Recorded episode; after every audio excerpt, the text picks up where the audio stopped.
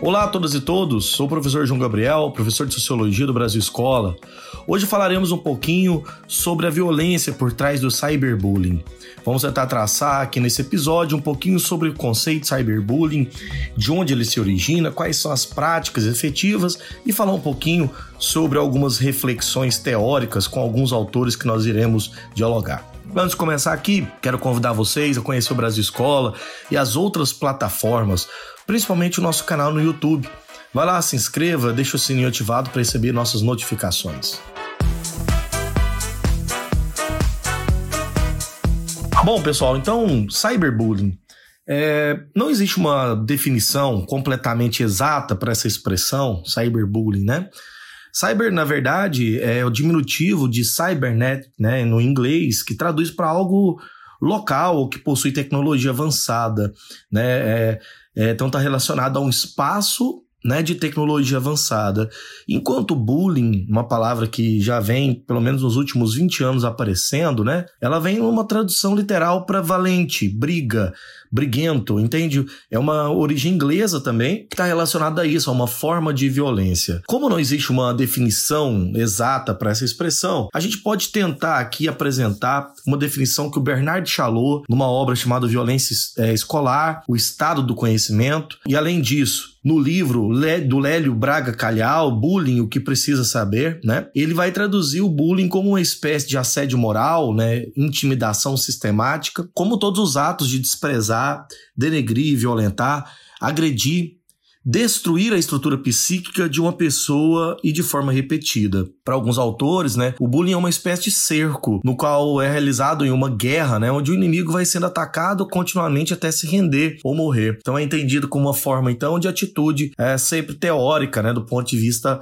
é, da violência. Claro que o bullying, nesse caso, é uma forma de violência real, né? não se trata de ser teórico meramente como se ele não existisse, mas é uma forma sutil né, de uma violência que não é física, mas que ela pode culminar em atos mais físicos.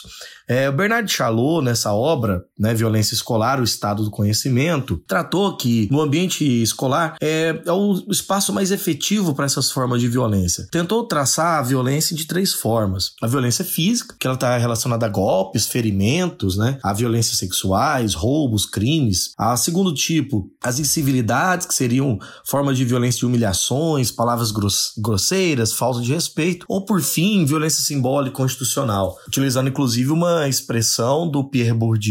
Nesse terceiro tipo, ele vai falar que a violência simbólica é uma falta de sentido né, em permanecer nesses ambientes, é o ensino como desprazer, que obriga o jovem a aprender matérias, conteúdos alheios, práticas de péssimo convívio com outros alunos. É uma violência que não é física, porque ela se baseia na própria institucionalidade da escola. Nesse aspecto, gostaria de ressaltar também que quando vamos pensar a, o bullying, né? E não só o cyber, porque ele seria agora virtual, mas o bullying de maneira mais geral, ele pode ser pensado como uma espécie de subcategoria do comportamento agressivo, né, que ocorre contra os, outras pessoas, né? É uma forma de relacionamento interpessoal baseado nesse desequilíbrio de forças que pode ocorrer de várias maneiras, né? O alvo da, da agressão pode ser fisicamente mais fraco, pode perceber-se, né, como sendo fisicamente ou mentalmente mais fraco que o perpetrador desta violência. No bullying, é preciso deixar claro que existe uma intenção de prejudicar, de humilhar, né? E tal comportamento persiste por um certo tempo, sendo mantido pelo poder, né, sobre a vítima. E, inclusive, se mantém sobre um certo tempo, baseado nessa diferença de idade, de força ou até mesmo de gênero, né? Então, para a gente pensar o bullying, né, a gente tem que pensar aqui numa tese fundamental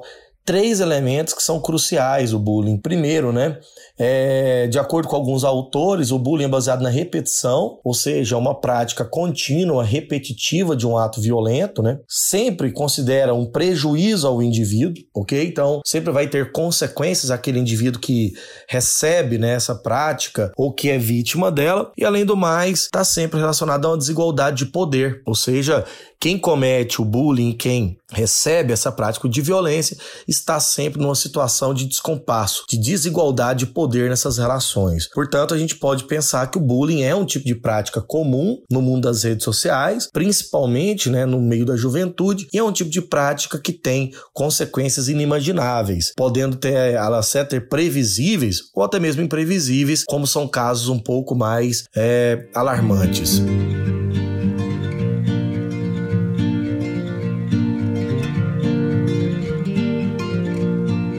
Passando por essa questão conceitual, é preciso até apresentar a ideia, já que estamos aqui pensando o cyberbullying como uma prática de bullying virtual, mas que possui consequências que saem desse âmbito, né? A internet é um espaço online, né, que é, acho que acabou com muitas barreiras sociais e espaciais do mundo físico, né? Aproximou pessoas de diferentes lugares, facilitou comunicação e interação. Assim, essa aproximação de pessoas que por, por alguma razão saíram do seu lugar de origem, né, através da internet, mantém certos contatos com antigos é, relações mais clássicas, né? Pierre Levy e Manuel Castells, né, que são especialistas nesse assunto, vão dizer que o desenvolvimento tecnológico da nossa sociedade apresenta aspectos positivos e negativos, podendo inclusive, né, olhar para a inserção da internet na nossa vida cotidiana de diferentes maneiras principalmente no meio dos jovens, né? Como a internet proporcionou é, e nos trouxe né, aproximação de pessoas, ela trouxe também a sensação de um espaço sem limites, onde tudo que pode ser feito e dito pode causar, inclusive, muitos prejuízos nas relações sociais. A importância desse fato é que, antes de fazer apologias positivas ou negativas, é preciso a gente sempre entender e identificar o contexto envolvido diante da internet, dos seus diferentes fenômenos, né? É, e principalmente entender que o cyberbullying, né, é, é uma das formas desse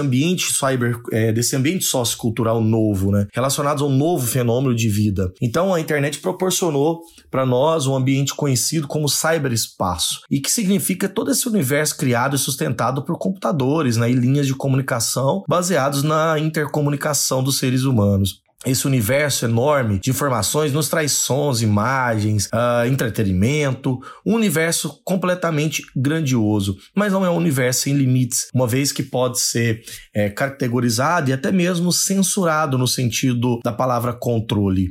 Portanto, é preciso diferenciar né, as brincadeiras que o mundo da internet possui com o mundo do cyberbullying, que já é uma forma de violência. Esse conceito deve ser entendido né, quando aplicado a uma forma de violência, que é essa característica difamatória, né, assediosa, discriminatória, que nós havíamos já categorizado anteriormente. Um ponto importante, também ligado ao cyberbullying, pensar como funciona dentro dessas novas relações sociais, né, o, algumas práticas né, é, que o cyberbullying coloca. A primeira delas é o conceito de hater. Uma palavra que significa aquele que odeia alguma coisa, né? Então são pessoas que disseminam ódio no ambiente virtual, atacam pessoas com ofensas e humilhações pessoais de forma sistemática, de forma organizada. Então é muito comum ataques a, a indivíduos, né? Sempre utilizando fakes utilizando, por exemplo, é, perfis falsos, né, ou se passando por outros indivíduos. A prática do sexting, né, que está ligado à, à, palavra sex, de sexo, e, testing, né, de colocar mensagens é, na plataforma virtual. O sexting seria a, a prática de troca de mensagens de cunho sexual, podendo ou não conter imagens de nudez das pessoas envolvidas. Então, nesse tipo de prática, há uma divulgação rapidamente dessas imagens né, que viralizam nas redes sociais, podendo levar a vítima a sofrer, com muitos casos, até a casos mais graves, como o suicídio. Então, torna-se nessa prática de troca de mensagens sexualizadas, podendo conter imagens ou não, é uma disseminação né, não autorizada dessas imagens. Revenge porn é uma outra expressão que significa literalmente vingança pornográfica. Ela diz respeito ao ato de divulgar mensagens eróticas e nudez de uma pessoa que as enviou a outra confiando na sua índole, mas quem as divulga como de forma de vingança e de punição. Então é muito comum em pessoas que haviam terminado relacionamentos, né, relacionamentos duráveis, duradouros, e que numa certa ocasião teria divulgado essas imagens íntimas, que seria, claro, de foro pessoal daquele casal.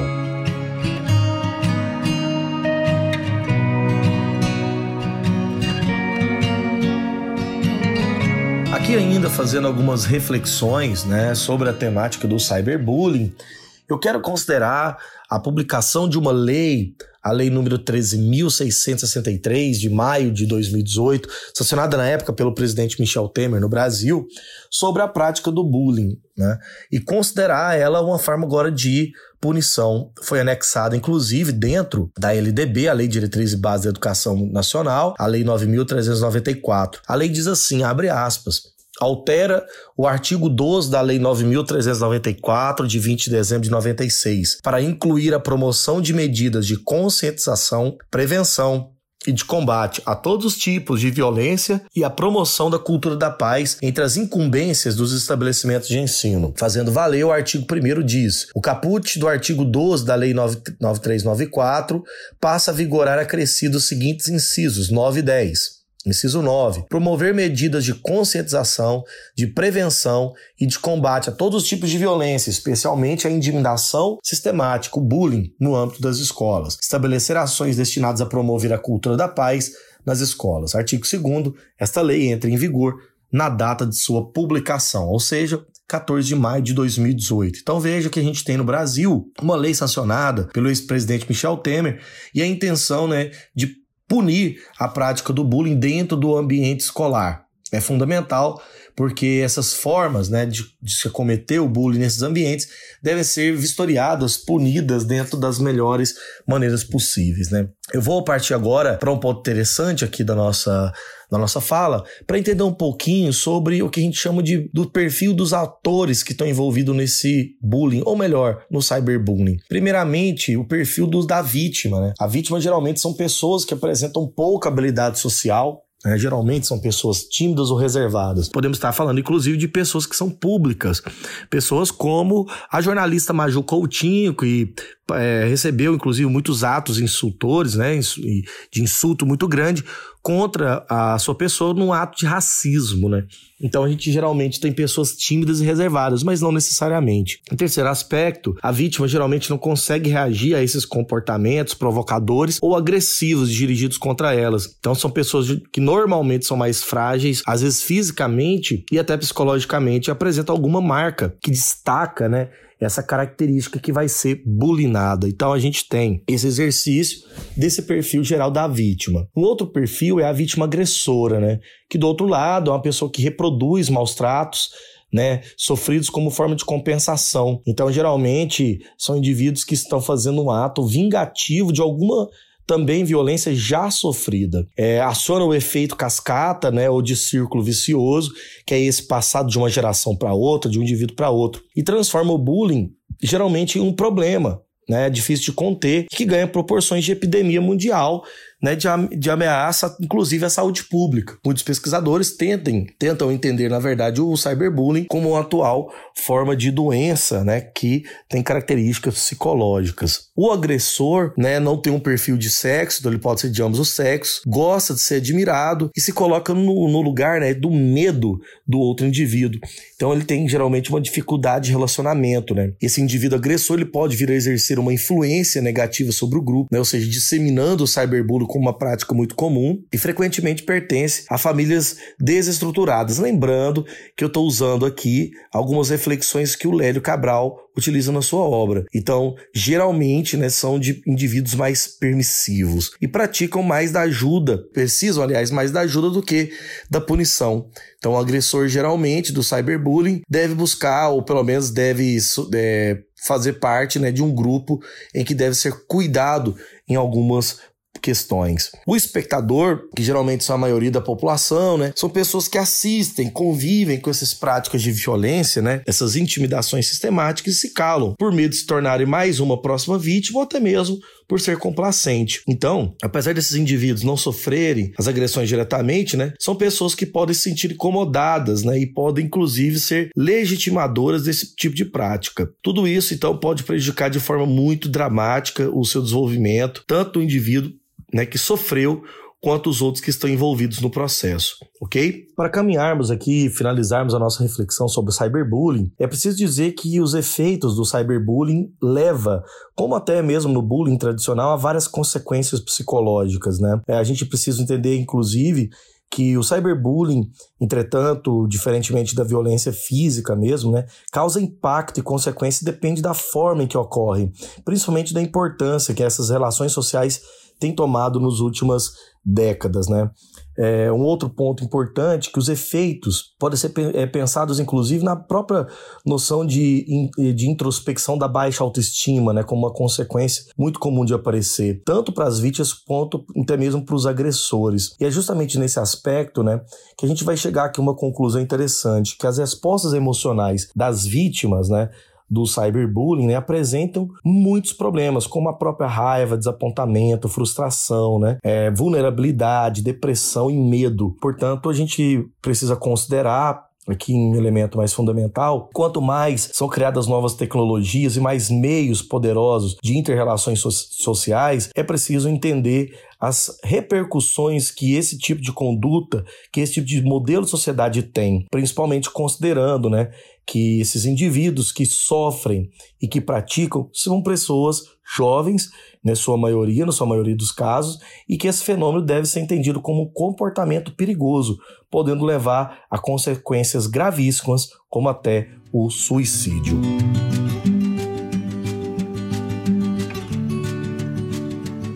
É isso aí, pessoal. Foi esse nosso podcast com o tema cyberbullying, né, sobre as consequências práticas do cyberbullying.